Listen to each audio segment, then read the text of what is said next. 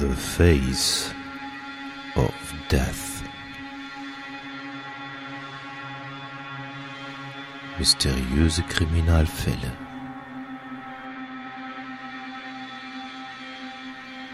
Der Podcast. The Face of Death.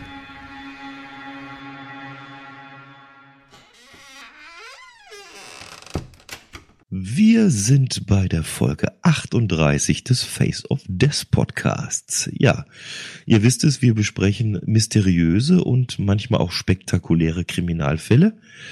Und bevor wir heute uns einem recht spektakulären Fall zuwenden, begrüße ich natürlich wie immer den Hatti einen wunderschönen guten Tag, sage ich mal. Es ist äh, ja eine ungewöhnliche Uhrzeit für uns und ein ungewöhnlicher Tag zum Podcast. Es ist ein Montag, 17 Uhr.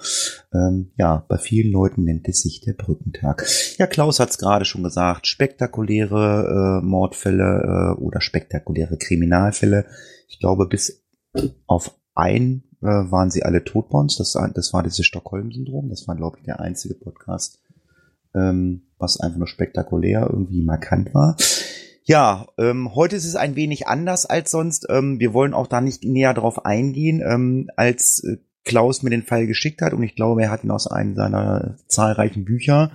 Ähm, ist das, was äh, heute oder gestern Abend äh, in Las Vegas passiert ist, äh, ja, war uns noch nicht im Klaren. Äh, wir haben heute nämlich ein Thema, da geht es um einen American Sniper, sprich äh, einen Scharfschützen, äh, der Menschen erschossen hat. Und ja, wenn ihr jetzt die Folge hört, dann werdet ihr auch alle Nachrichten geguckt haben und werdet sehen, dass ähm, in Las Vegas äh, ja was ähnliches passiert ist, äh, bloß in kurzer Zeit sehr, sehr viele Tote äh, dort äh, waren und sehr, sehr viel Verletzte. Bei uns sind es nicht ganz so viele Tote, aber mindestens genauso schlimm.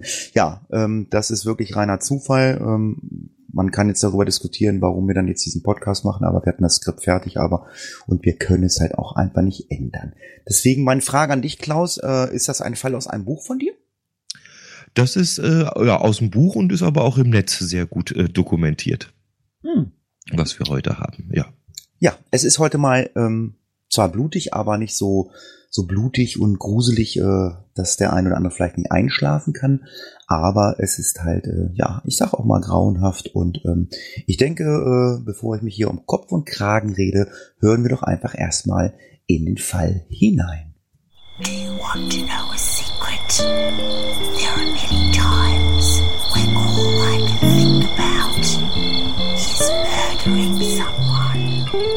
Nach den Terroranschlägen vom 11. September 2001, die fast 3000 Todesopfer forderten, hatten die Bewohner von Washington und Umgebung natürlich Angst vor weiteren Anschlägen. Dieser Albtraum wurde im Oktober 2002 Wirklichkeit, als eine Reihe von Heckenschützenattentaten in der Hauptstadt der USA Panik auslösten und das ganze Land in Angst und Schrecken versetzte.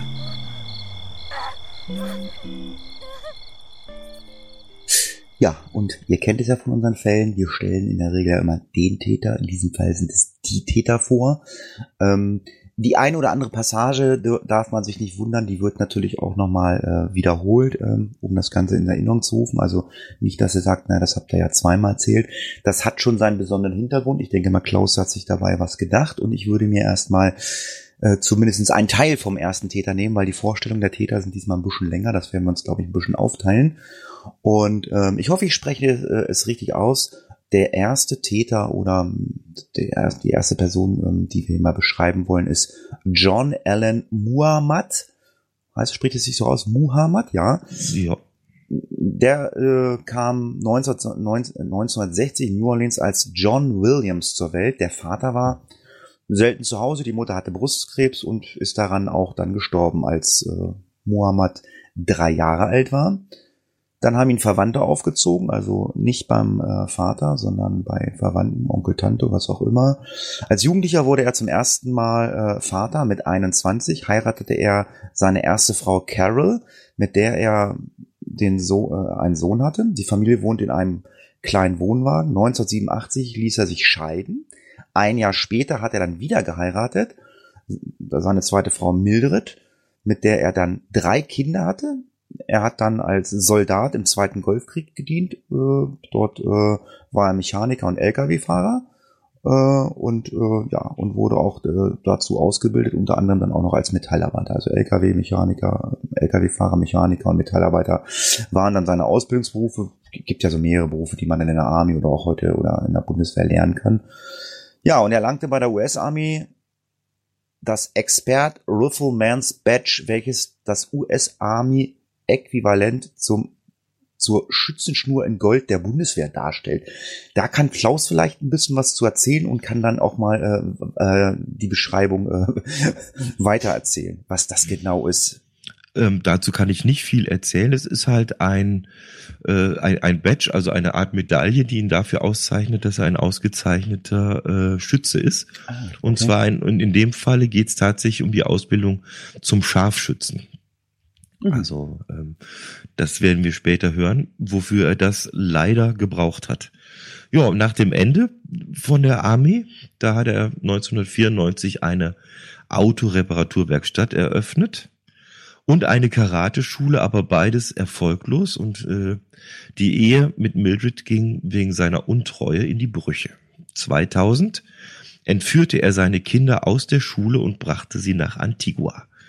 Dort lernte er den damals 15-jährigen Lee Boyd Malvo kennen, der von seinen Eltern verlassen worden war. Die Mutter sah ihre Kinder erst nach 18 Monaten wieder. Die vier Kinder hielt er mit dem Verkauf von gefälschten Dokumenten und US-Visa über Wasser. 2001 reisten sie gemeinsam nach Washington. Wegen einer Anzeige von Mildred nahm ihm das Jugendamt die Kinder ab und übertrug seiner Ex-Frau das Sorgerecht. Nur Malvo blieb bei ihm. Bereits 1987 trat er zum Islam über, wurde Mitglied der Gruppe Nation of Islam und änderte seinen Namen von Williams in Muhammad und nannte sich seitdem John Allen Muhammad. Die Anschläge vom 11. September 2001 radikalisierten ihn. Er wurde zu einem bekennenden Bewunderer Osama bin Ladens und verurteilte öffentlich die Heuchelei und Sklaverei der USA. Das erzählt sein Komplize später im Prozess. Und Muhammad verstand sich als Kämpfer in seinem eigenen persönlichen Dschihad. Ja, jetzt kann man sich natürlich dann, äh, wenn wir den, den Fall dann äh, gleich besprechen, ähm, dann schon mal ausmalen, in was für eine Richtung das dann eventuell gegangen ist und ähm, ob es dann auch wirklich äh, terroristische Hintergründe hat. Äh, ja, da kommen wir noch zu, beziehungsweise da kann sich dann auch jeder sein eigenes Bild zu machen. Aber bevor wir soweit sind, äh, kommen wir zu den gerade äh, angesprochenen zweiten ähm, Täter, Lee Boyd Malvo. Er wurde auf Jamaika als Sohn von Leslie Malvo und Una James geboren. Der Vater verließ in verließ ihn und seine Mutter früh. Una James musste Lee Boyd Malvo allein großziehen.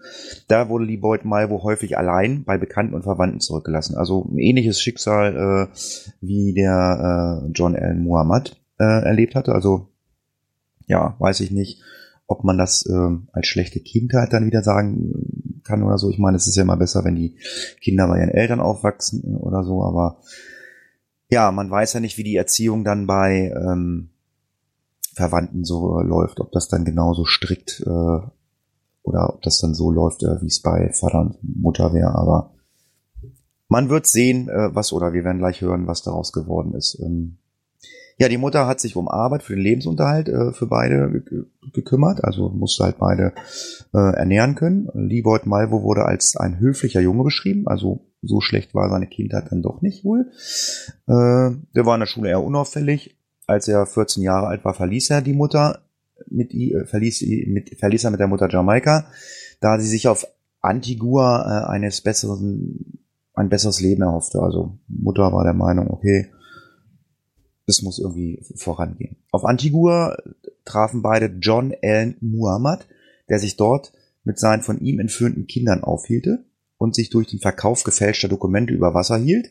Also da war dann schon die erste kriminalistische ähm, Aktion äh, am Laufen.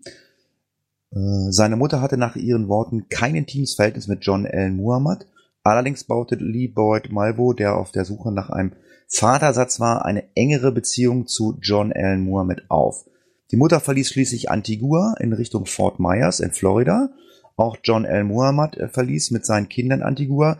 Lee Boyd Mal äh, Malvo besuchte kurz seine Mutter äh, in Florida und folgte dann John Allen Muhammad nach Bellingham, das ist in der Nähe von Washington. Die US-Behörden entzogen John Allen Muhammad das Sorgerecht für seine Kinder, da er diese seiner Frau entzogen hat, also sprich hat sie entführt. Das ist halt auch ähm, ja, eine Straftat gewesen. Anschließend trat Muhammad zum Islam über und der Nation, äh, und der Nation of Islam bei, haben wir gerade schon gehört. Er, er begann mit Lee Boyd Malvo dann in einer obdachlosen Unterkunft oder in einem Auto zu leben. Also es ist schon dann wird's, wird's harter Tobak. Also vielleicht schlechte Kindheit, aber so schlecht war es dann ja gar nicht. Aber ja, irgendwo äh, muss das Verhalten ja von beiden äh, in eine Richtung gedrückt sein. Ja, dafür ähm, könnte man Psychologen befragen, warum es so ist äh, oder warum das passiert ist, was, hier, was wir jetzt hören. Vor allem wichtig an der äh, Geschichte, deswegen auch so ausführlich, äh, dass die beiden sich so gesehen gesucht und gefunden haben. Der Muhammad hat seine Kinder verloren und hat vielleicht auch äh, nach jemandem gesucht, um den er sich kümmern kann, fand denjenigen in Lee äh, Malvo und umgekehrt genauso Malvo hat einen Vater gesucht. Ne? Das heißt, die beiden sind quasi zusammengekommen und ja, hat halt gut gepasst. Ne? Der mhm. eine suchte den anderen und äh, zusammen ja, sind sie dann losgezogen. Sie sind losgezogen und äh, ja, haben äh, Amerika in Angst und Schrecken gehalten mit einer Mordserie, die knapp, ich glaube, wenn ich es richtig sehe, mehrere Wochen angedauert hat. Die Mordserie machen wir jetzt mal im Überblick, dass man ein bisschen ein Gefühl dafür kriegt, was passiert ist. Ähm, wird ein bisschen in Anführungsstrichen technisch mit Datum und Uhrzeit muss man eventuell noch ein zweites Mal durchhören oder aber äh, auf Wikipedia ist das auch chronologisch alles nochmal nachzulesen unter dem entsprechenden Link. Den findet ihr im Blog. Ja. Merkwürdigerweise begann die Mordserie nämlich mit einem Schuss, der niemanden traf. Das war am 2. Oktober 2002 um 17.20 Uhr. Dadurch schlug eine Gewehrkugel die Auslagenscheibe einer Filiale der Hobbybedarfskette Michaels in Aspen Hill im Bundesstaat Maryland, ohne jemanden zu verletzen. 44 Minuten später wurde der 55-jährige James Martin auf dem Parkplatz eines Supermarktes in Wheaton im Bundesstaat Maryland 24 Kilometer nördlich von Washington getötet. Polizeibeamte eilten vom Polizeirevier in Wheaton herbei, das zum Glück direkt gegenüber vom Tatort lag, aber Martin war bereits tot und sein Mörder nirgends zu sehen. Der Heckenschütze selbst hat sich wohl über Nacht ausgeruht und schlug dann am 3. Oktober um 7.41 Uhr morgens wieder zu. Der nächste Schuss tötete den 39-jährigen Landschaftsgärtner James Buchanan, der gerade beim Autohaus Fitzgerald in White Flint, Maryland, den Rasen mähte. Um 8.12 Uhr tötet ein weiterer Gewehrschuss P. Weckler, einen 54-jährigen Taxifahrer, der bei einer Tankstelle in Aspen Hill, Maryland, den Tank seines Taxis auffüllte. Weitere nur 25 Minuten später tötet der Schütze vor einem Postamt in Silver Springs die 34-jährige Sarah Ramos. Die 25-jährige Laurie Ann Lewis Rivera wurde um 9.58 Uhr erschossen, als sie bei einer Tankstelle in Kensington, Maryland Benzin tankte.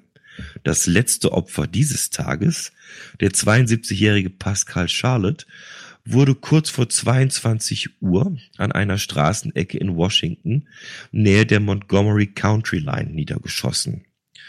Caroline Seawall das erste überlebende Opfer der Heckenschützen wurde am 4. Oktober auf dem Parkplatz einer Filiale der Hobbykette Michaels bei Fredericksburg in Virginia von einer Kugel getroffen. Das waren jetzt eine ganze Menge Namen und eine ganze Menge Opfer innerhalb der ersten 24 Stunden. Deswegen hat dieser Fall, glaube ich, auch so für Aufsehen gesorgt. Ja, das, das, das klingt irgendwie wie, wie, wie äh, ich gehe mal los und mache irgendwas äh, äh, was, was völlig krank ist. Das klingt für mich wie Schützenfest. Das ist äh, ja mhm. richtig. vor allen Dingen, warten wir mal ab, was nachher noch dazu gesagt wird, ja. Ja, ja, vor allen Dingen mal hier ein bisschen, mal da ein bisschen und äh, ja, das ist, also das ist wirklich schon richtig. Aber ich meine, ich denke mal, es, es ist immer was Krankes, wenn jemanden umbringt oder so. Gut, wir haben also gerade gehört, wir haben jetzt diverse Tote. Und dann kommen jetzt natürlich auch die Experten zu Worte äh, oder äh, haben dann ermittelt. Und zwar die Ballistikexperten teilten dann nämlich bald mit, dass bei fünf der Schussattentate dasselbe Gewehr vom Kaliber 223 verwendet worden war. Diese Feststellung brachte die Polizei jedoch nicht näher an den Täter. Bei einer nächtlichen Fahndung nach einem burgunderroten Chevrolet äh, Cap äh, Caprice oder Caprice fand die Polizei am Stadtrand von Washington einen herrenlosen, ausgebrannten Wagen dieses Types, aber er konnte nie, es konnte nie geklärt werden, ob es einen Bezug zwischen diesem Fahrzeug und den Schussattentaten gab. Am Ende des Tages konnte Charles Moose, der Polizeichef von Montgomery County, lediglich sagen, wir haben es mit jemandem zu tun, der bis jetzt sehr exakt vorgegangen ist. Wir haben es wahrscheinlich mit einem guten Schützen zu tun. Und das erhöhte natürlich die Besorgnis, also bei der Polizei und auch bei der Bevölkerung. Einige Versuche, ein Täterprofil zu erstellen, waren nicht so wirklich möglich, ähm, weil es gab irgendwie keine Hinweise auf Täter äh, mit Motiven, also war, war schwer, weil es wurde ja wahllos durch die Gegend geschossen. Ja, ich sag mal so, das hätte ja jeder sein können. Ja, so sehe ich das. Ich weiß nicht, wie du das siehst. Ja, ja, richtig. genau das ist äh, das perfide an der ganzen Geschichte, dass ähm, einfach wahllos auf Leute geschossen wurde. Es gibt es gibt kein nachvollziehbares Motiv. Es, das sind Leute gewesen, sage ich jetzt mal, wie du und ich. Und das hat auch in der Bevölkerung dazu geführt, dass, dass die Menschen sich kaum noch auf die Straße getraut haben oder wenn, dass die tatsächlich äh, immer aufgepasst haben, dass sie irgendwo noch Schutz suchen können, beziehungsweise dass sie äh, nicht gerade auslaufen. Das fand ich einen sehr interessanten Aspekt. Den kann man nachvollziehen in einer YouTube-Doku, die es gibt zu diesem Fall. Der wird auch unten in den Shownotes stehen.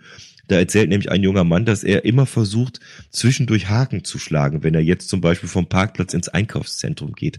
Ich meine, das zeigt, wie äh, verunsichert die Menschen waren. Und diese Verunsicherung ist dann am 7. Oktober ja von Besorgnis in Panik umgeschlagen, denn da wurde der 13-jährige Iron Brown vor seiner Schule in Bowie im Bundesstaat Maryland angeschossen.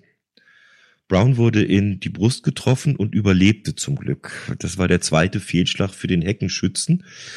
Die Streifenpolizisten fanden im Nähe des Tatortes eine Todeskarte aus einem Paket Tarotkarten und eine gebrauchte Gewehrpatrone, die in einem 150 Meter vom Tatort entfernten Wäldchen lagen.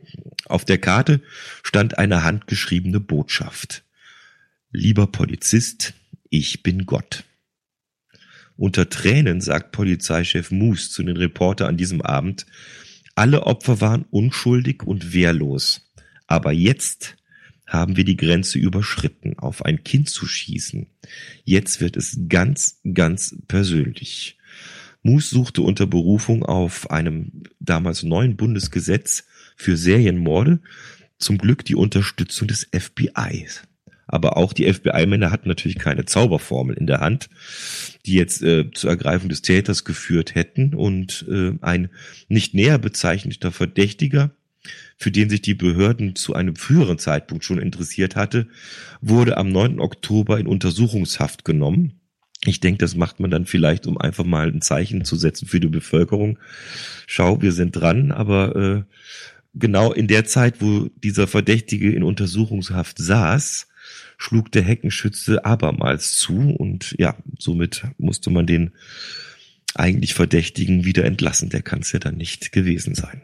Ja, die Problematik ist ja auch wirklich, äh, wie wir es ja gerade geschildert haben, es wurde wahllos irgendwer ausgesucht. Also ich, es, es gibt ja immer so diesen klassischen Spruch zur falschen Zeit am falschen Ort. Das ist dann bei den Opfern ja nun mal leider passiert, weil äh, ich meine, ich bin kein Profiler. Ähm, vielleicht kann man, ich, ich glaube, wir haben sogar Profiler als Hörer mittlerweile. Also wir haben ja mittlerweile sehr viele Berufssparten, die uns zumindest bei Twitter folgen und auch angeschrieben haben. Ähm, ich, ich, ich, ich weiß jetzt nicht, wie man an, so, an sowas rangeht. Ich meine, die, die müssen ja auch irgendwie in irgendeiner Weise äh, ja einen Workflow haben, aber äh, ja, das wäre jetzt genauso, äh, ich wohne in Nörten, heute wird einer Nörten erschossen, nächste Woche einer in Nordheim äh, und äh, am nächsten Tag in Göttingen und ja, mein Gott, du kannst da nie, nicht wirklich irgendwie ähm, Ansatz finden und ähm, ja, ziehst dich dann wahrscheinlich auch ähm, an jedem Grashalm hoch, äh, um den ähm, der Bevölkerung auch irgendwie Sicherheit zu geben. Aber ja, das hat man halt nicht ordentlich geschafft, nicht mit dem FBI. Und ja, es gab das äh, weitere Opfer. Und das nächste Opfer war der 53, nee, gar nicht war, doch war der 53-jährige Dean Myers, der beim Tanken an einer Tankstelle bei Manders in Virginia mit einem einzigen Schuss getötet wurde. Der Polizeichef von Prince William County, Charles Dean, teilte den, Rep den Reportern zunächst mit, das Verbrechen scheine mit den anderen Schussattentaten in der Region zusammenzugehören und erklärte dann am 10. Oktober, dass die Ballistik wieder eine Übereinstimmung mit der Waffe des mysteriösen Heckenschützen festgestellt hätte. Gleichzeitig äh, wurden äh, veröffentlichte das FBI das erste Phantomfilm, in diesem Fall aber ein, ein Auto, ein Minivan, ein weißer Minivan oder ein Kastenwagen, der angeblich in der Nähe des Tatorts gesehen worden war. Habe ich so auch noch nicht gehört. Für mich waren immer äh, Phantombilder, waren immer Gesichter, aber hier hat man ein Auto gezeichnet. Polizeichef Dean appellierte er vergeblich an, äh, den Täter dann äh, aufzuhören. Es ist schon genug Unheil angerichtet worden, sagte er über Rundfunk. Ja, jetzt ist natürlich die Frage, sind das Psychopathen, äh, sind das religiöse äh, Gläubige, wir haben ja gehört, äh, äh, ist ja konvertiert, das, das weiß man ja alles nicht. Ähm, ich meine, in der heutigen Zeit haben wir ja nun auch äh, viel Terrorismus und ähm, da kann man im Fernsehen wahrscheinlich auch sagen, bitte, bitte hör auf, aber entsprechende Leute werden nicht aufhören. Der Heckenschütze war nämlich äh, da offenbar anderer Ansicht.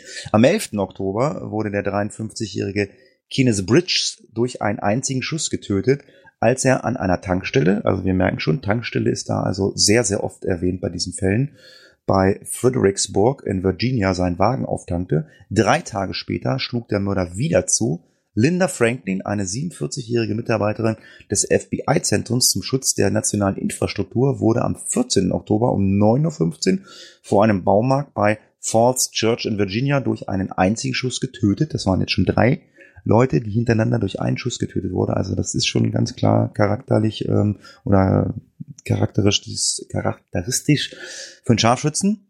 Nach diesem Mord teilte die Behörde von Virginia den Reportern mit, es gibt recht brauchbare Angaben von Augenzeugen, die wir bei manchen bisherigen Schussattentaten wohl nicht gehabt haben. Hm. Insbesondere beschrieb Matthew Dowdy, der zufällige Zeuge des, äh, eines Mordes wurde, ein Mann mit olivfarbener Haut, der in einem cremefarbigen Chevrolet Astro Van mit einem defekten Rücklicht vom Tatort geflohen sei aber der Hinweis erwies sich dann später als falsch. Am 18. Oktober wurde Daudi von der Polizei wegen falscher Anzeigerhebung verhaftet. Ja, das ist auch so eine Sache. Ähm, hat man ihm das nachgewiesen, dass er Blödsinn erzählt hat, oder hat man wieder irgendwie nur wieder was gesucht, damit man wieder sagen kann, naja, irgendwas ist hier verkehrt gelaufen? Also gibt es da Informationen? Ich weiß es nicht. Nee, das, man hat da nicht gesucht, aber das ist wohl scheinbar in Amerika so, äh, dass du auf äh, so Falschaussagen auch ins Gefängnis kommen kannst, beziehungsweise verurteilt werden kannst. Das heißt, ähm, was wir in vielen Fällen schon gehabt haben, dass es immer diese Trittbrettfahrer gibt, ne, die dann meinen, mhm. sich melden zu müssen, das wird scheinbar in den Staaten etwas äh, restriktiver gehandhabt, als das hier in Deutschland der Fall ist. Weil äh, hier kommst du vielleicht noch in die Presse damit sogar und da ist es tatsächlich so, ja, dass der tatsächlich dann äh, verhaftet worden ist und ich denke mal, das wird jetzt keine Freiheitsstrafe oder irgendwas, aber wahrscheinlich irgendein Strafgeld wird er schon zahlen müssen dafür. Ja. Das Ganze war am 18. Oktober und wir bleiben auch mal am 18. Oktober, denn da trat der pensionierte FBI-Profiler Robert K. Ressler in Larry Kings Talkshow auf CNN auf und sagte voraus, dass es den Schützen weiter nach Süden verschlagen könnte, bis nach Richmond in Virginia oder vielleicht bis hinunter nach Ashland. Einen Tag später wurde vor einem Steakhouse der Kette Ponderosa in Ashland, Virginia, 145 Kilometer südlich von Washington, ein 37-jähriger Mann angeschossen. Die Medien ernten dafür wütende Kritik, weil sie aus äh, Sicht äh, vieler in der Bevölkerung einem Wahnsinnigen hier auch noch die Ideen geliefert hätten. Polizeichef Moose ließ eine mysteriöse Botschaft über die Medien in Maryland ausstrahlen. Er sagt, an die Person, die uns gestern Abend bei der Ponderosa eine Nachricht hinterlassen hat. Sie haben uns eine Telefonnummer hinterlassen. Wir wollen mit Ihnen reden. Rufen Sie uns mit dieser Nummer an, die Sie uns gegeben haben. Danke. Der Appell hatte eine telefonische Antwort zur Folge, die ist aber leider nur verstümmelt entgegengenommen worden, beziehungsweise die Qualität war so schlecht, dass man den Täter nicht verstehen konnte. Am 21. Oktober wandte sich Polizeichef Moose noch einmal über das Fernsehen an den Täter mit dem Satz, die Person, die sie angerufen haben, konnte leider nicht verstehen, was sie gesagt haben. Der Ton war undeutlich und wir wollen es doch richtig verstehen. Rufen Sie uns zurück, damit wir es deutlich verstehen. Und am selben Nachmittag verhaftet die Polizei zwei Insassen in einem weißen Van in Enrico Country in Virginia. Aber auch das war wieder ein Fehlschlag. Es stellte sich heraus, dass es in dem Fall zwei illegale Einwanderer waren. Also ich glaube, man sieht da die Hilflosigkeit, die, äh, muss ich sagen, die auch nachvollziehbare Hilflosigkeit, weil was machst du, wenn einer wild durch die Gegend ballert? Das war ja, das, also das mit diesen ja. Telefonnummern, ich meine, wir haben ja nichts ja. gerade davon gesagt. Das ist ja irgendwas, äh, der, der hat sich halt irgendwas, äh, ich meine, ausgedacht. Äh, vielleicht ist er ja so dumm, der Täter, und meldet sich. Ich meine. Ich glaube, das war der Versuch, ja weil es wurde nirgends geschrieben, äh, dass das äh, äh, im Zusammenhang mit den Tätern da war, dass da irgendwie ein Zettel verloren wurde mit einer Visitenkarte, wo manchmal eine Telefonnummer drauf geschrieben wurde. Ja, das war ein Versuch wahrscheinlich. Ja. Das, wie gesagt, ich, ich finde, das zeigt die Hilflosigkeit, die auch für mich durchaus nachvollziehbar ist an der Stelle. Ja auf jeden Fall äh, geht's dann weiter. Es wurde nämlich ein Brief gefunden, und zwar in der Nähe des Tatorts von Ashland. Der enthielt, äh, enthielt sogenannte Shift-Tiraden äh, gegen die unfähige Polizei und die Warnung, eure Kinder sind nicht sicher. Wir hatten ja schon ein 13-jähriges Opfer. Ganz gleich wo und ganz gleich wann. Diese Drohung veranlasste die Behörden am 22. Oktober die Sperre von zehn Schulen im Gebiet von Richmond zu verfügen. Manche Eltern mögen erleichtert gewesen sein, doch die Maßnahme hielt den Heckenschütz nicht von weiteren Taten ab. Am selben Morgen um 5.56 Uhr wurde der 35-jährige Busfahrer Conrad Johnson bei einer Bushaltestelle in Aspen Hill, Maryland erschossen. Die Ballistik bestätigte, dass wieder derselbe Schütze am Werk gewesen war. Die Polizei fand am Tatort einen weiteren Brief, in dem eine telegrafische Anweisung von 10 Millionen Dollar auf ein Inlandskonto verlangt wurden. Also jetzt geht's dann auch mal um Geld. Jetzt ähm, gibt's hier mal vielleicht einen neuen Ansatz für die Polizei. Polizeichef Moose berief eine Pressekonferenz dazu dann ein und teilte dem Killer mit, dass die Erfüllung seiner Forderung elektronisch nicht möglich sei, er würde jedoch weitere Verhandlungen begrüßen. Wir sind weiterhin offen und bereit, mit Ihnen über die von Ihnen erwähnten Möglichkeiten zu reden, sagte Moose weiter. Es ist wichtig, dass wir das tun, ohne dass sonst noch jemand zu Schaden kommt. Sie haben angedeutet, dass er, dass es um mehr Gewalt geht und äh, wir warten darauf, von Ihnen zu hören. Also man möchte schon äh, mit dem Täter äh, in Kontakt treten, aber sicherlich äh, sind die Aussagen von diesem Polizeichef natürlich auch äh, mit einem Hintergrundgedanken äh, ähm, zu sehen. Man möchte diesen Täter natürlich auch fassen, weil wenn ich dem jetzt irgendwo 10 Millionen Dollar hinstelle, äh, wer sagt mir, dass er aufhört? Ja, heißt, heißt im Klartext, wir können über, über Geld reden, aber wir werden dir nicht irgendwo, irgendwo Geld hinüberweisen, sondern da kommst du dir gefälligst abholen. Ne? So, ja. so klingt das für mich, damit wir äh, zumindest die Chance haben, dich vielleicht dann äh, ja per Zugriff irgendwie doch noch äh, wegzuangeln von der Straße. Ja, es ist nie zu, zu Lösegeldübergaben oder irgendwas gekommen, weil ähm, eigentlich ja, äh, gefetter, gefatter Zufall, hätte ich jetzt beinahe gesagt, der hier ein bisschen mithilft dann wieder. Am 22. Oktober beschlagnahmten die Behörden in Tacoma, Washington im Hinterhof eines gemieteten Hauses eine von Kugeln durchlöcherten Baumstumpf und teilten mit, dass sie im Zusammenhang mit dem Hexenschützenattentat ballistische Tests durchführen wollten. Am selben Tag übernahm ein Anrufer an der eigens eingerichteten Hotline die Verantwortung für ein Schussattentat am 21. September in einem Spirituosengeschäft in Montgomery, Alabama, bei dem die 52-jährige Claudine Parker getötet und der 24-jährige Kelly Adams verletzt worden war. Ein Magazin, das an diesem Tatort gefunden war, wies Fingerabdrücke auf, die als diejenigen des 41-jährigen John Allen Muhammad, Geburtsname Williams, identifiziert worden. Am 23. Oktober erließ die Polizei von Maryland einen Haftbefehl gegen Muhammad wegen Vergehens gegen das Waffengesetz des Bundes. Ein häufiger Reisegefährte Muhammeds wurde auch gefunden. Das war ein 17-jähriger jamaikanischer Junge und Staatsbürger namens Lee Boyd Malvo. Die beiden wurden um ein Uhr nachts schlafend in einem Wagen an einer Autobahnraststation in Frederick County, Maryland entdeckt. Ein großes Polizeiaufgebot verhaftete Muhammad und Malvo um 3.19 Uhr. Durch ballistische Tests wurde dann festgestellt, dass aus einem im Muhammads Wagen gefundene Bushmaster-Gewehr, genau das Kaliber 223, mehrere der Kugeln abgefeuert worden waren, die man in den Körpern von Opfern des Heckenschützen gefunden hatte. Ja, ein Tja. kleiner Fehler. Ja, ein kleiner Fehler, der ein Gott sei Dank, Fehler. der dann Gott sei Dank zur Verhaftung geführt hat. Ja, äh, um das Ganze nochmal abzurunden, gibt's jetzt nochmal so eine kleine Zusammenfassung. Also ähm, die Ermittlungen haben dann ja gewisse Sachen ergeben, das, was ihr als Hörer schon wisst, aber, oder die Untersuchungen haben dann ergeben, ähm, ja, die Hintergründe und zwar, die haben ergeben, dass er aus Louisiana stammte, 1985 zum Islam konvertiert war und seinen Namen geändert hatte. Er war daraufhin von November 1985 bis 94 bei der US Army und hatte unter anderem einen Auslandseinsatz im Golfkrieg von 1990 absolviert. Muhammad war ausgebildeter Automechaniker und Lastwagenfahrer, also alles Sachen, die ihr schon wisst, hatte aber auch ein Scharfschützenabzeichen, das haben wir ja vorhin nochmal besprochen, für das M16-Gewehr.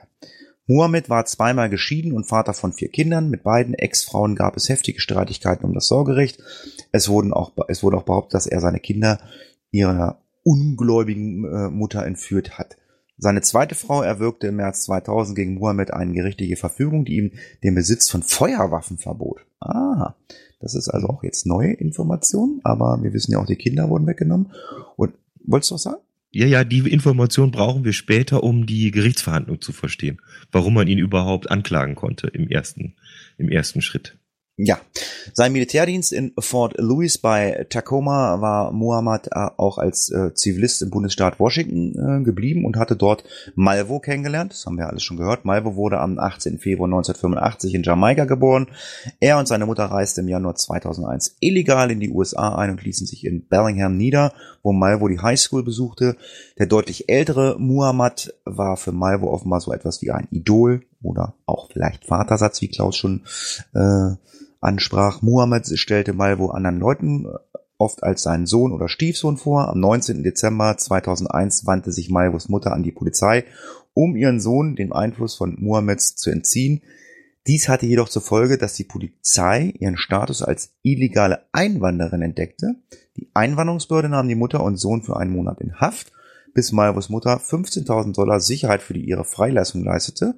Eine Anhörung im Abschiebungsverfahren war für den 20. November 2002 angesetzt, doch da war Malvo schon untergetaucht und befand sich zusammen mit Muhammad auf der Flucht. Die beiden wohnten an verschiedenen Orten, unter anderem in New York, äh, in New Jersey, wo mit zusammen mit dem 26 mit, mit dem 26-jährigen Natalie Osborne das Auto erwarb, in dem er und Malvo schließlich verhaftet wurde. Jo, das sind also Informationen, die ihr schon kanntet, beziehungsweise die ein oder andere kleine Randinformation, äh, was die Verhaftung wegen der Einwanderungsbehörde, wegen den, äh, oder wegen der illegalen Einwanderung war. Das rundet das Ganze dann noch so ein bisschen ab, denke ich. Ja, um einfach die Beziehung zwischen den beiden nochmal klar zu machen. Das heißt, äh, gerade Malvo war so gesehen auch noch auf der Flucht. Nicht nur, dass er einen starken Partner brauchte, dass er einen Vater sucht, sondern äh, ja, im, sag ich mal so, im Fahrtwind vom Muhammad äh, ist ihm auch die Flucht gelungen. Ne? Und mhm. da konnte er sich, glaube ich, gut mal hinter verstecken. Äh, warum wir jetzt mehrfach schon erwähnt haben, dass äh, Muhammad eine Ausbildung als Lkw-Fahrer und auch als äh, Kfz-Mechaniker hat. Da wird nämlich jetzt interessant, wo wir uns mal das Fahrzeug genauer anschauen, was Malvo damals gekauft hat. Das hat er nämlich ein bisschen umgebaut. Bei diesem Fahrzeug, das war ein blauer Chevrolet Caprice, Baujahr 1990, da war nämlich in den Deckel vom Kofferraum ein Loch geschnitten worden. Und zwar so, dass äh, ein im Kofferraum liegender Mann mit einem Gewehr genau durch dieses Loch schießen konnte und auch genug Sicht hatte. Mohammed wurde ursprünglich mit der Begründung verhaftet, dass er durch den Besitz einer Schusswaffe gegen die von seiner Ex-Frau erwirkten Gerichtsverfügung verstoßen und außerdem illegal ein Gewehr über die Staatsgrenze befördert hatte. Malvo wurde als wichtiger Zeuge in den Mordfällen festgehalten, während Sachverständige das Beweismaterial von den verschiedenen Tatorten sichten.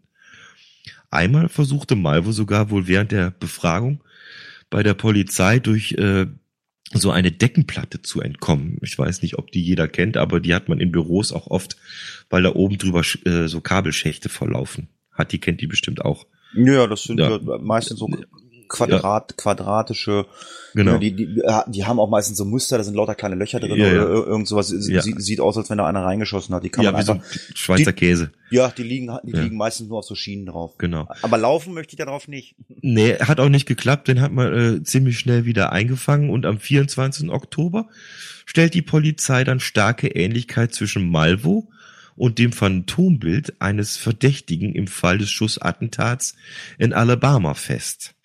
Einen Tag später erhoben die Behörden von Maryland gegen Malvo und Muhammad Mordanklage wegen sechs Heckenschützenattentaten. Der Staat Alabama erhob Anklage wegen Mordes und Mordversuchs in Montgomery. Nach den Gesetzen des Staates Maryland konnte der minderjährige Malvo nicht zum Tode verurteilt werden, aber Muhammad war auf jeden Fall ein Kandidat für die Todeszelle. Am 26. Oktober gab die Polizei bekannt, dass Muhammad des Mordes an Kaini Cook, einer 21-jährigen Geschäftspartnerin von Muhammads Ex-Frau, verdächtigt würde. Cook war am 16. Februar 2002 im Hause eines Verwandten erschossen worden. Am 27. Oktober nahm die Polizei eine Neubewertung der Rolle Malvos vor, den sie nun nicht mehr als zustimmenden Zuschauer, sondern als Schützen bei mehreren Attentaten ansahen. Am 28. Oktober wurde Malvo wegen des Attentats auf Myers in Virginia wegen Mordes, und zwar muss man hier entscheiden, zwischen Capital Murder heißt das im Englischen. Das ist ein Mord, auf dem die Todesstrafe steht. Und er wurde für fünf weitere Straftaten angeklagt. Am 1. November stellte ein ballistischer Test eine Verbindung zwischen Malvo und Muhammad mit dem Fall eines Angestellten in einem Spirituosenladen in Silver Springs, Maryland fest. Der wurde am 4. September 2002 angeschossen. Also wir sehen, die waren ganz schön umtriebig, die Jungs. Wir haben noch gar nicht so alles äh, hier bis jetzt auf den Plan gebracht, wo die noch überall äh, rum waren und ja, ich sag's mal fast böse, vielleicht teilweise auch noch ein bisschen geübt haben, ne? Hm. Es, es kommen ja. noch, es kommen, es kommen ja. noch mehrere.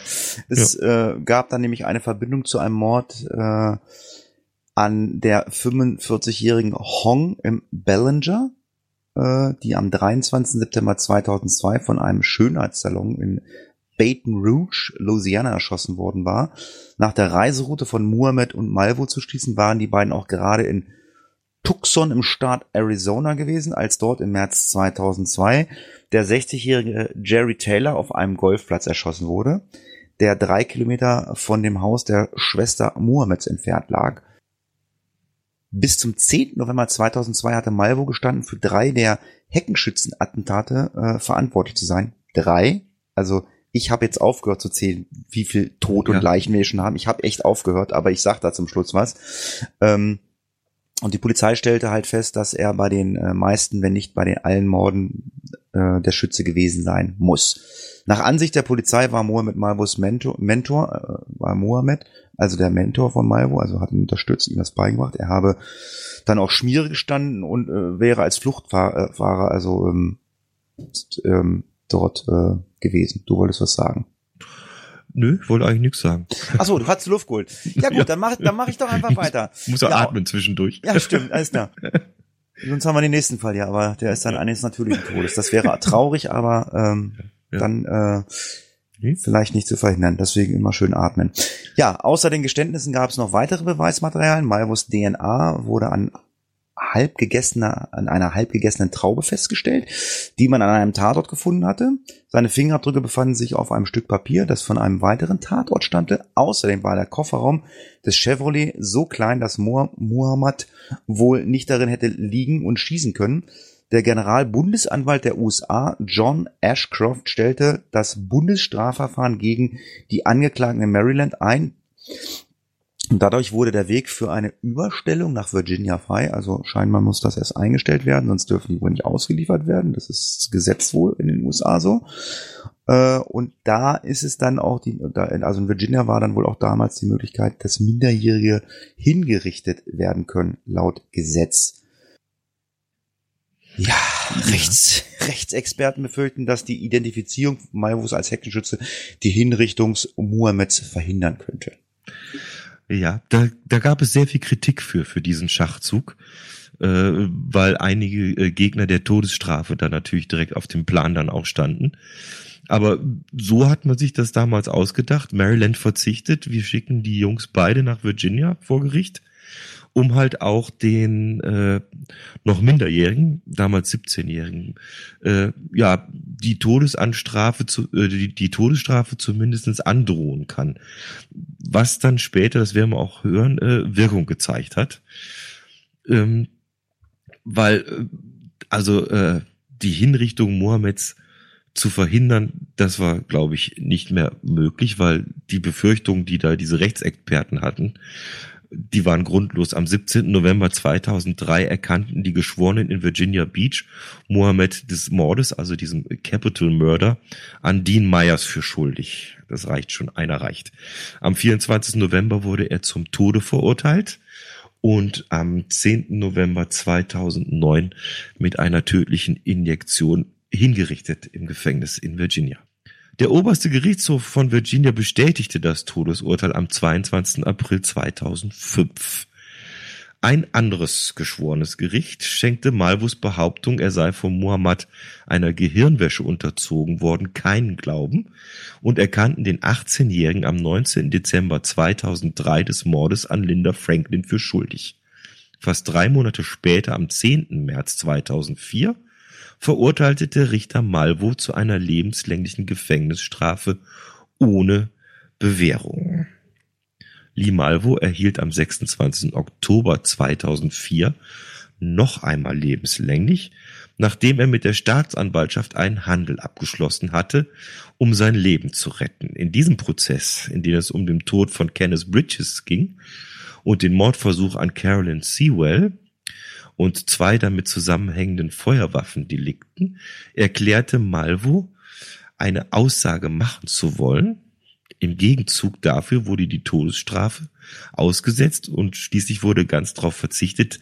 Um die Aussage, um die es sich da dreht, ist folgendes, dass er nämlich seinen Mentor Muhammad schwer belastet hat an der Stelle und äh, somit die äh, Verurteilung zum Tode überhaupt äh, stattfinden konnte. Ja, am 30. Mai 2006 wurde Muhammad von einem geschworenen Gericht in Maryland des Mordes in sechs Fällen für schuldig befunden und zu sechsmal lebenslänglich ohne die Möglichkeit einer vorzeitigen Haftentlassung verurteilt. Die Familie einiger Opfer erhoben Klage gegen die Täter, den Waffenhändler und den Hersteller. Das finde ich jetzt ziemlich äh, spooky oder krass. Ich weiß, das ist ein Lieblingswort von mir, spooky, weil ich das ähm, kann ich nicht verstehen. Also ich weiß gar nicht, ob das jetzt äh, gang und gäbe in den USA ist. Dem Waffenhändler wurde grobe Fahrlässigkeit nachgewiesen. Aus seinem Lager verschwanden im Laufe von drei Jahren insgesamt 238 Gewehre. Das kann ich noch nachvollziehen. Jetzt wurde auch der Hersteller äh, belangt, da sein Vertrieb von Waffen als unverantwortlich bezeichnet werden konnte. Äh, das kann ich jetzt überhaupt nicht nachvollziehen, weil ich glaube, in Amerika werden Waffen verkauft ohne Ende. Äh, ja, aber in Amerika kann man ja scheinbar auch sowas verklagen. Alle drei beklagten Parteien wurden verurteilt. Den Familien der Opfer wurden 2,5 Millionen US-Dollar zugesprochen. Es war das erste Mal, dass Waffenfirmen und deren Händler wegen Gewalttaten verurteilt wurden, die mit ihren Produkten begangen wurden und stellten somit ein, einen Präzedenzfall dar. Ist das, beruft man sich heute immer noch wieder drauf, wenn einer erschossen wurde? Der wurde mit der und der Waffe erschossen und jetzt verklage ich dich, lieber Hersteller? Was stimmt denn da nicht? Zumindestens kann man es wohl auf die Art und Weise versuchen. Ich habe es extra mal mit aufgenommen, weil ich das nämlich auch gerade sehr, äh, ja, ähm, überraschend finde, was da passiert, weil ähm, mal weiter gedacht, das hieße ja im Endeffekt, wenn ich mit einem Auto einer beliebigen Automarke losziehe und meine Schwiegermutter überfahre, dann könnte es sein, dass der Autohersteller und nicht nur der Autohersteller, sondern auch das Autohaus, das mir das Auto verkauft hat, auch mit verklagen wird und in dem Fall sogar mit verurteilt wird. Das ist äh, mal runtergebrochen auf was Alltägliches, dann klingt das, glaube ich, schon ein bisschen, bisschen anders, ne? Ja, also ist, ist heftig. Ja. Es ist ja so, dass in Amerika ja, ja das, das, das Tragen von Waffen erlaubt ist. Wie und äh, wie genau mit, mit Waffenschein, nicht Waffenschein, also da weiß ich nicht ganz genau Bescheid. Auf jeden Fall sind wir zumindest am Ende ähm, dieses Falls und ähm, während ich mir das hier so alles angehört habe, ich habe ja schon gesagt, wir haben ganz, ganz viele Tote und sowas.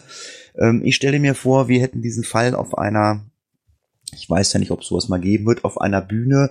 Also es gibt ja Podcaster, die treten ja auch mal auf einer Bühne auf und machen dann mal so einen Live-Podcast. Ich stelle mir vor, wir hätten diesen Fall auf so einer Bühne mal äh, vorgetragen. Äh, hätte man da äh, den Zuhörern, die dann gekommen wären, die drei oder so, hätte man denen vorher so ein Handout geben soll, dann erschossen da und da in Alabama, in Virginia, in Maryland, damit man dem ganzen Kram folgen kann, weil das waren ja, also das waren ja so viele Tote, äh, es, sie wurden ja, glaube ich, auch noch nicht mal für alle Tote äh, erschossen. Ich glaube nur für sechs. Es waren ja wesentlich mehr als sechs. Ähm, was mich jetzt mal interessieren würde, so als Podcaster, gibt es jetzt Hörer, die sagen, hm, okay, ich guck mir, ich hole mir jetzt mal diesen Wikipedia-Artikel, den Klaus angesprochen hat, äh, druck mir den aus oder mach mir den auf und höre mir das Ganze nochmal an, damit ich dem Ganzen nochmal folgen kann. Und was mich jetzt mal interessieren würde, gibt es wirklich Leute, die sich jetzt diesen Podcast ein zweites Mal anhören und dann wird ich persönlich es schön finden, wenn ihr mal eine Kommentare reinschreibt, wie viel Tote wir haben oder wie viel Tote äh, mit den beiden Verdacht gebracht werden. Das ist doch mal eine interessante Sache, Klaus. Ob sich das einer ein zweites Mal anhört, um, um dann wirklich die, die, die, diese ganze äh, Chronologie zu verstehen, das wäre doch mal interessant. Wer hört sich das ein zweites Mal an und schreibt so eine Kommentare? Ja, wär, wäre interessant. Äh, ich würde dann hier die äh, Gesamtanzahl Opfer vorschlagen, weil auch die, die überlebt haben, sind ja Opfer dieser ja, ja. Alles, Snipers äh, geworden. Und mal in, in Summe, weil ich muss ehrlich sagen, ich habe jetzt auch nicht nachgezählt beim, beim Runterschreiben. Und äh, ja, Fakt ist klar, äh, verurteilt werden kannst du nur für Sachen, die wirklich nachweisbar sind. Und in dem Fall, da die das ja da in Virginia gemacht haben, da reicht ja eine Capital Murder reicht ja schon äh, zur Hinrichtung. Was willst du dann noch groß weitermachen, ne?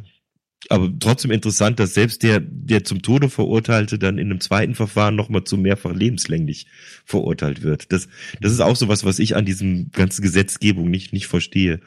Macht man das, um den Angehörigen gerecht zu werden oder, ja, das müssen wir aber auch nicht verstehen. Wir machen ja nur einen Podcast und decken ja nur auf, was es so an Fällen gab. Ja, und dieser ist auf jeden Fall für uns abgeschlossen und noch ein kleiner Nachsatz, was mich hier wirklich auch schockiert hat, ist diese, diese Willkür und dieser Zufall, wie da die Leute ausgewählt worden sind. Das hat mich schon recht, äh, ja, arg bewegt. Ne? Tja, ich hab's ja, ich hab's ja ähm, genannt, zur falschen ja. Zeit am falschen ja, Ort. Genau. Wenn der einer ja. beim, beim Bier holen mal eh mit Licht ausknipst, das ist nix. Ja, traurig wie es ist, auch äh, wie anfangs angesprochen, was da in Las Vegas passiert ist, ähm, da ist ja auch wahrscheinlich äh, willkürlich geschossen worden, halt nur auf einer Location, aber auch das ist traurig und auch dieser Fall ist traurig. Klaus sagt, der Fall ist abgeschlossen. Und äh, ja, der Wunsch ist halt, wenn wirklich sie einer die Mühe macht, das Ganze noch ein zweites Mal zu hören, zählt doch einfach mal die ganzen angesprochenen Opfer durch, ob überleben oder nicht überleben äh, und schreibt es in die Kommentare, weil dann haben wir wenigstens Kommentare. Diesmal ist da so ein bisschen was in der Hose gegangen. Das Rätsel war wohl zu schwer. Es gab keine Lösung, Klaus. Es gab keine Lösung auf dem Blog und ich habe heute auch noch mal Twitter und sogar auf Facebook nochmal geschaut. Ich habe Stand Ja, heute Nein, ist nichts gefunden. Es gab äh, die eine oder andere Mail, die hat aber nichts mit dem Rätsel zu tun gehabt, sondern da ging es um den Podcast hier im Allgemeinen. Ich werde es dann jetzt mal aufklären und ähm, ja, sag auch noch mal, was denn das Rätsel war. Die Überschrift war ja Wunschkonzert. Der ungewöhnliche Wunsch zweier Schwestern machten einen Mann zum Mörder. Und ich habe damals noch gesagt, hilfreich ist, wenn man den Beruf oder das Hobby des Mörders äh, weiß oder er fragt, äh, hat aber keiner sich so richtig getraut, weil wenn du auf äh, Google eingibst, äh, Schwesternwunsch Mord und dann entweder den Beruf des Mörders, der war nämlich in der Bank angestellt, oder sein Hobby, der war nämlich Klavierspieler, dann kommst du ganz schnell auf die Lösung. Dann erscheint nämlich, ich glaube, als dritter oder vierter Treffer der Name Karl Brunke. Der ist am 27. Juli 1887 in Braunschweig geboren und am 1. August 1906 auch in Braunschweig verstorben. Das war die zentrale Figur eines Verbrechens im Jahr 1905, das wegen seiner psychologischen Verwicklungen in die Kriminalgeschichte einging. Brunke erschoss zwei Frauen auf deren Wunsch. So, wie kam es dazu? Im Frühjahr 1905 reagierte Brunke auf eine Zeitungsannonce des Braunschweiger Kaufmanns Haars. Der suchte für seine beiden Töchter Alma und Martha einen Klavierlehrer. Martha Haas hatte einen Verlobten in Russland, der ihr einen Brief geschrieben hat, in dem er ihr mitteilte, dass sein Vater gegen eine Eheschließung der beiden wäre. Und in ihrer Verzweiflung wandte sie sich an Karl Brunke, also an ihren Klavierlehrer, ob er ihr eine Überdosis Morphium beschaffen könnte. Als das nicht gelang, bat sie ihn, sie zu erschießen. Zur gleichen Zeit teilte Brunke der jüngeren Schwester Alma seine eigenen Verzweiflung mit, weil er überall als Schriftsteller nicht anerkannt werden würde. Und Alma bot daraufhin an, dass sie sich doch alle drei umbringen sollten. Sie sei als Mitbetroffene dabei. Martha gab Karl Brunke 40 Mark, um eine Pistole zu kaufen. Zuerst erschoss er mit dem Revolver aus nächster Nähe Martha und zwar mitten ins Herz. Sie starb sofort. Alma, die Schwester, legte sie aufs Bett, gab ihr einen Abschiedskuss, Kuss zeigte auf die Stelle ihres eigenen Herzens und forderte Brunke zum Schuss auf. Brunke schoss noch zweimal und auch Alma starb sofort.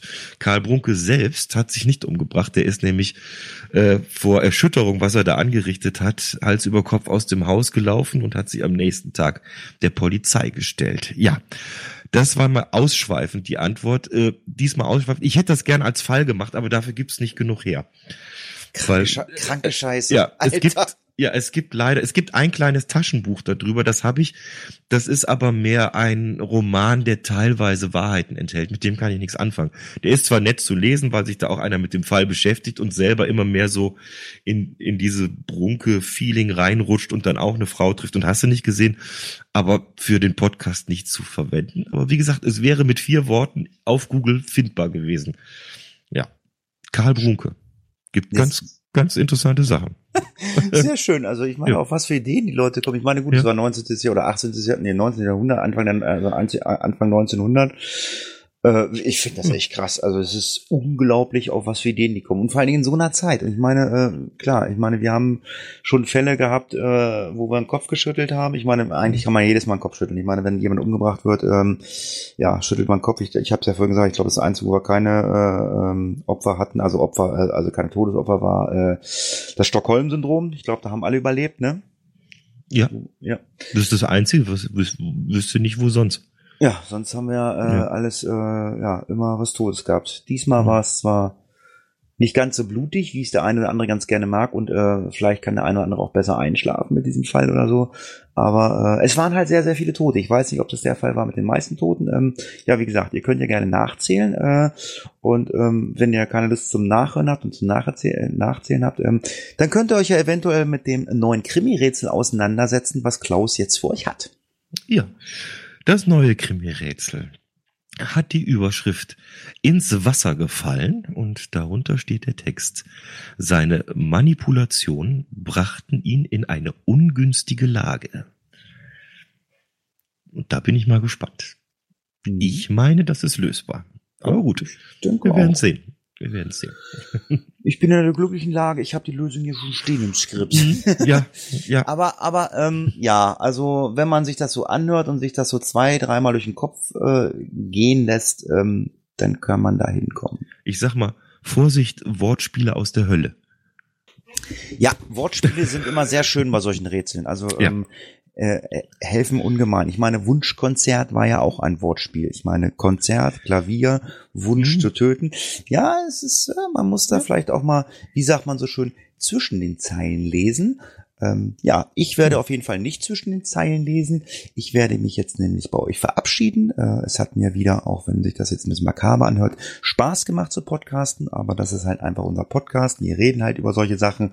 Podcasten macht mir Spaß und ja, es ist halt das Genre, was wir hier bespielen, äh, um- damit ihr was zu hören habt und ähm, es zeigt uns ja die ganzen Rückmeldungen, ähm, dass es ja auch Hörer dafür gibt. In diesem Sinne sage ich Tschüss, macht's gut, bis zum nächsten Mal und ich denke mal, die letzten Worte hat wie immer der Klaus. Auch ich sage herzlichen Dank fürs Anhören und äh, denkt dran, ihr dürft uns gerne auf Twitter mit Fragen löchern zum äh, Krimi-Rätsel. Immer gerne. Wenn geht, natürlich per äh, Direct Message. Muss ja nicht direkt jeder alles mitkriegen. Also meldet euch und ja, passt auf euch auf. Bis bald. Ciao. Case closed.